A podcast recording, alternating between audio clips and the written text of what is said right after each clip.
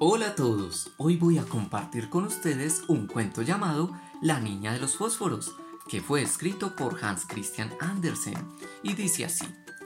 ¡Qué frío hacía! Nevaba y comenzaba a oscurecer. Era la última noche del año.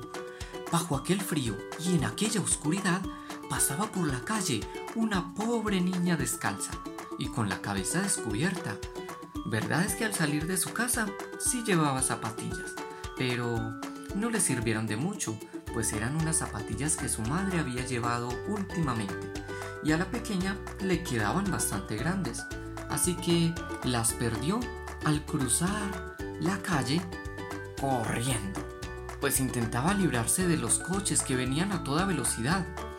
Una de las zapatillas no había manera de encontrarla y la otra se la había puesto un muchacho. Mm, ¿Quién sabe? Dijo que la haría servir de cuna a el día que tuviese hijos. Y así la pobrecilla no tenía más remedio que andar descalza, con los pies desnudos y los piecitos completamente amoratados por el frío. En un viejo delantal llevaba un puñado de fósforos y un paquete lo traía en la mano. En todo el santo día nadie le había comprado nada. Ella intentaba vender los fósforos, pero no le habían dado ni una sola moneda, así que volvía a casa hambrienta y medio helada. Y parecía tan abatida, mm, tan triste la pobrecita, que incluso los copos de nieve caían sobre su largo cabello rubio, cuyos hermosos rizos le cubrían el cuello. Toda estaba helada. Así que en un ángulo que formaban dos casas, una más saliente que la otra, se sentó en el suelo y se acurrucó como si fuera una bolita. Encogía los piecitos todo lo posible, pero el frío la iba invadiendo y por otra parte, ay, no se atrevía a volver a casa, pues no había vendido ni un fósforo, ni recogido un triste peso. Su familia se sentiría mal.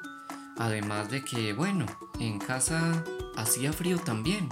Y es que solo los cobijaba el tejado y el viento entraba por todas partes, pese a la paja y a los trapos con que habían procurado tapar todas las rendijas.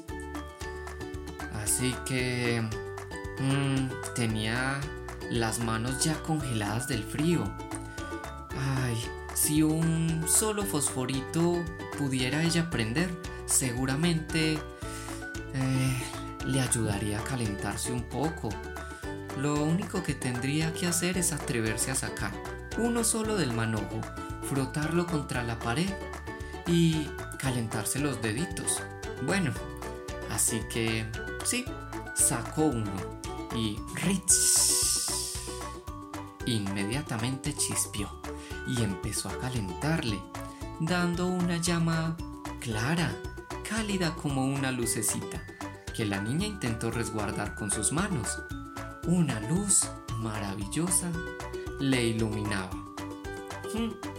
Y le apareció entonces a la pequeña niña estar sentada junto a una gran estufa de hierro, con pies y campana de latón el fuego ardiendo magníficamente en su interior y calentándole también, que la niña incluso alargó los pies para, para calentárselos, claro. Ah, y a su vez intentaba estirarse un poco, pero se extinguió la llama, se esfumó la estufa y ella se quedó sentada con el resto de la consumida cerilla en la mano. Así que encendió otra, a ver qué aparecía esta vez. Y bueno, al arder y proyectar su luz sobre la pared, esta se volvió ahora transparente como si fuese de cristal. Y la niña pudo ver al interior de la habitación donde estaba una mesa súper bien puesta, cubierta con un blanquísimo mantel y una fina porcelana. Había allí un pato asado. Humeaba deliciosamente, relleno de ciruelas, manzanas y toda clase de cosas exquisitas. Y lo mejor del caso fue que el pato saltó fuera de la fuente y meneándose por el suelo, con un tenedor y cuchillo a la espalda, se dirigió hacia la pobre muchachita. Pero en aquel momento, mmm, se apagó el fósforo, dejando visible tan solo la gruesa y fría pared. Así que la niña se volvió a sentir triste y algo fría, pero encendió la niña una tercera cerilla y se encontró sentada debajo un hermosísimo árbol lleno de decoraciones. Era aún más alto y más bonito que el que viera la última Nochebuena, a través de la puerta de cristales, en casa del rico comerciante. Mm, millares de velitas ardían en las ramas verdes, y de estas colgaban pintadas algunas estampitas semejantes a las que adornaban los escaparates de muchas otras casas. Así que la pequeña levantó los dos bracitos y entonces, oh no, se apagó el fósforo. Todas las lucecitas se remontaron a lo alto y allá se dio cuenta de que era eran más brillantes. Claro, eran las estrellas del cielo. Una de ellas se desprendió y trazó en el firmamento una larga estela de fuego, una maravillosa estrella fugaz. Alguien, alguien, mmm, sí, alguien se está muriendo, pensó la niña. Quizás podría ser su abuela, una de las personas que más le había amado, pero pero la abuela estaba muerta ya, aunque le había dicho algo, unas hermosas palabras. Cuando una estrella cae, un alma bondadosa se eleva.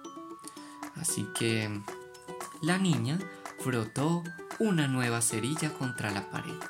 Se iluminó entonces el espacio inmediato y apareció su abuelita, radiante, dulce y cariñosa. Abuelita, abuelita, exclamó la pequeña, llévame contigo.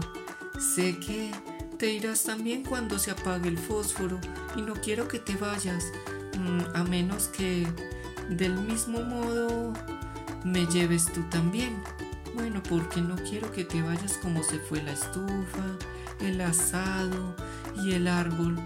Llévame por favor contigo se apresuró a encender los fósforos que le quedaba, afanosa de no perder a su abuelita. Y los fósforos brillaron con la luz más clara que la del pleno día. Nunca la abuelita había sido tan alta y tan hermosa. Así que la abuelita tomó a la niña en el brazo y envueltas las dos en un gran esplendor, hechizadas de gozo, emprendieron el vuelo hacia las alturas, sin que la pequeña sintiera otra vez más frío, hambre o miedo. Se había convertido entonces en una estrella. Nadie al día siguiente supo las maravillas que había visto la niña, ni el esplendor con que, en compañía de su anciana abuelita, había ascendido en forma de estrella al cielo. Solo vieron cómo quedaba un solo fósforo sin encender, mientras todos decían, seguro ha intentado calentarse frotando los fósforos contra la pared. Fin.